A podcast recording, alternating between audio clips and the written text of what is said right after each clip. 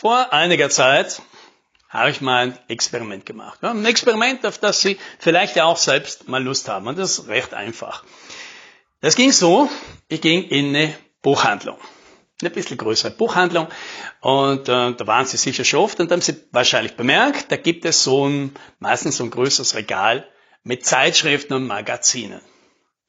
Und wenn Sie sich dieses Regal mal genauer anschauen, also nicht nur die Sektion, wo Sie vielleicht immer hingehen, sondern was es da alles gibt, dann geht es Ihnen vielleicht wie mir, weil ich war komplett perplex. Da dachte was ist da alles für Themen gibt?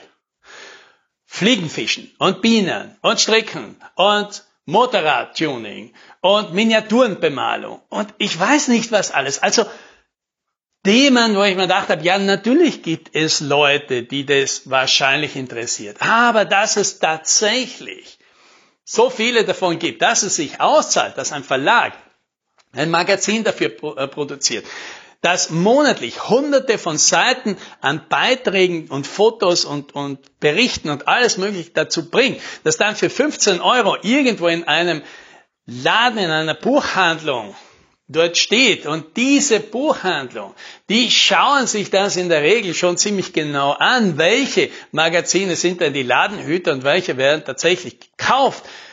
Dass das funktioniert, das hat mich dann doch verwundert. Und deswegen habe ich mir gedacht, okay, ich probiere das jetzt mal, ich schaue mir das jetzt wirklich an, ob diese Magazine wirklich da sind, weil sie gekauft werden oder weil das halt irgendwie dazugehört oder weil das halt Nostalgie ist oder weil man das halt in der Buchhandlung so macht oder weil es zum Komplettsortiment kehrt oder weil der, der Chef darauf steht oder was weiß der nicht was.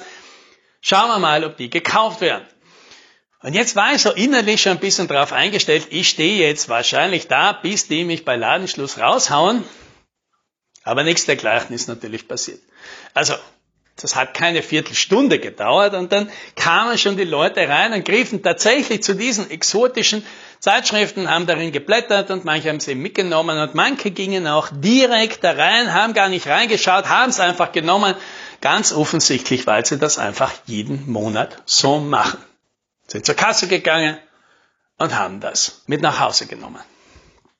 So. Und warum erzähle ich das jetzt alles? Weil Genau so, ja, so mit dieser Überraschung, die ich in diesem Moment wahrscheinlich gespürt habe, so geht's vielen Leuten, die zum ersten Mal so eine Jobstory wie unsere sehen, sich denken, wer zur Hölle liest denn das alles? Ja, hallo und herzlich willkommen bei Talentvorsprung, dem IT-Recruiting-Podcast. Mein Name ist Alex Rammelmeier und in diesem Podcast erzähle ich, was im IT-Recruiting heute funktioniert und was nicht. Ja, und welche verrückten Geschichten unser Team dabei erlebt.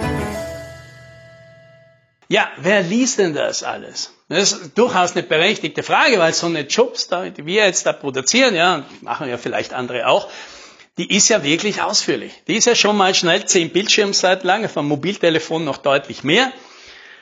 Und im krassen Gegensatz zu dem kleinen Einseiter, den halt so eine normale Stellenanzeige hat. Und warum machen wir das? Ja? Und warum kann das überhaupt funktionieren dort jetzt, wo wir doch alle wissen, dass so ein Mensch heutzutage nur noch eine geringe Aufmerksamkeitsspanne hat, also irgendwie kleiner als der von einem Goldfisch. Keine Ahnung, ob das stimmt, aber es ist schon ein plakativer Vergleich. Wie kann denn das sein? Wie kann das sein, dass jemand dann so viel liest? Und die Frage stellen sich dann halt natürlich viele unserer Klienten. Deswegen habe ich diese Frage sicher schon hundertmal gehört. Wer liest das alles? Worauf ich allerdings noch warte, ist, dass diese Frage zum ersten Mal von jemandem gestellt wird, der sich für diesen Job tatsächlich interessiert. Denn natürlich schaut der Geschäftsführer oder der Personalverantwortliche über eine Jobstory für einen System Engineer drüber und wundert sich. Ja, natürlich. Das ist der gleiche Effekt, wie ich da davor stehe und mir denke, wie kann man ein ganzes Magazin über Miniaturenbemalung lesen? Ja, mich interessiert das nicht, aber ganz offensichtlich. Die Leute, für die dieses Magazin gemacht ist, die interessiert das sehr wohl. Die konsumieren das, die lesen das alles. Und deswegen ist es auch nicht erstaunlich, dass natürlich bei jemandem, der mit diesem Job nichts anfangen kann, dieses Gefühl entstehen kann. Ja, wen interessiert denn das? Ja, Sie, Herr Geschäftsführer, Sie interessiert das natürlich nicht. Ich meine, Sie wollen sich für den Job auch nicht bewerben. Und das ist auch wahrscheinlich gut so, weil Sie würden ihn nie kriegen, weil Ihnen fehlen ja völlig die Skills dafür. Ja.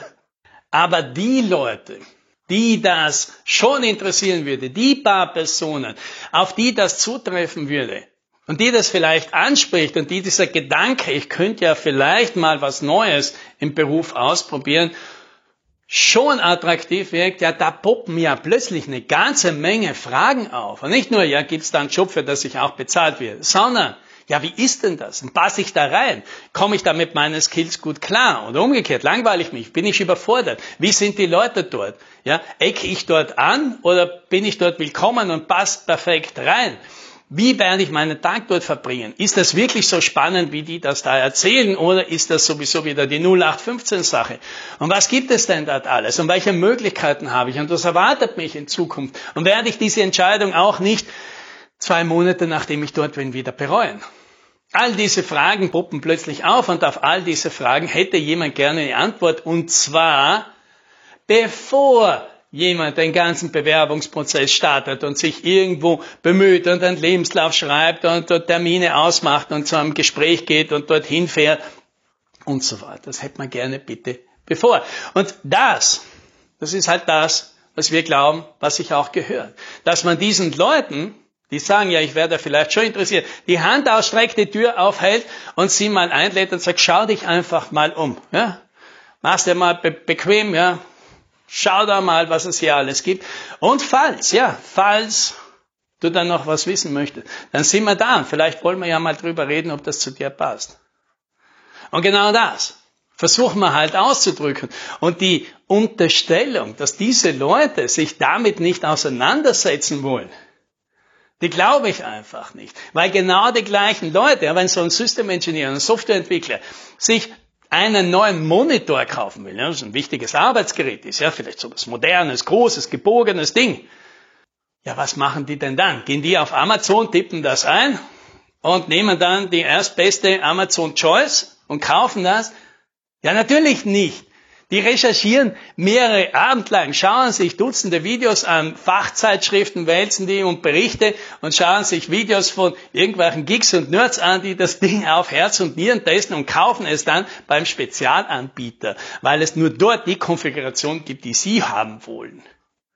Und wenn die gleichen Leute, die für so eine Investition, die, keine Ahnung, 300, 400 Euro kostet, so viel Zeit investieren, dann glauben wir tatsächlich, dass sie für die Entscheidung, für wahrscheinlich die größte Entscheidung, die Sie in diesem Jahr treffen werden und für die Entscheidung, die neben der Partnerwahl wahrscheinlich die größten Auswirkungen auf Ihre Lebensqualität haben werden, für die wollen Sie nicht mehr als 30 Sekunden Zeit investieren?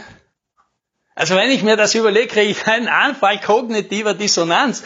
Das klingt so absurd. Und es stimmt einfach nicht. Und wir wissen es, weil wir messen das. Und das stimmt einfach nicht. Was stimmt, ist, dass natürlich die meisten sich für das nicht interessieren. Und das ist eine gute Sache, weil die meisten braucht es nicht zu interessieren. Deswegen stehen die ganzen Regale, die ganzen Magazine, die, äh, die dort in der Buchhandlung stehen, die stehen nicht für mich da. Und wenn ich dort stehe und sage, mich interessiert das alles nichts, dann ist das völlig irrelevant, weil für mich heißt das einfach nur, ist es nicht gemacht. Aber die Leute, die reinkommen und sich diese Zeitschriften schnappen, ungesehen kaufen, nach Hause gehen und sich zu Hause damit eine gute Zeit machen, für die ist es eben gemacht. Und genauso für solche Leute, die genau so einen Job hier haben wollen und sich ausführlich informieren wollen und diesen Respekt auch spüren wollen, dass man versteht, dass sie ein Informationsbedürfnis haben und dass man sich wirklich Mühe gibt, das, was sie wirklich interessiert, kurz, knapp, prägnant auf den Punkt zu bringen, aber dass man da doch ein bisschen einen Platz dafür braucht und eine bestimmte Menge rüberbringen will, die das nicht nur verstehen, sondern auch honorieren. Und damit honorieren, dass sie sich nicht nur durchlesen, sondern vielleicht zum Schluss auch mit einer Bewerbung sich dafür bedanken. Und das, das wünsche ich Ihnen. Happy Recruiting!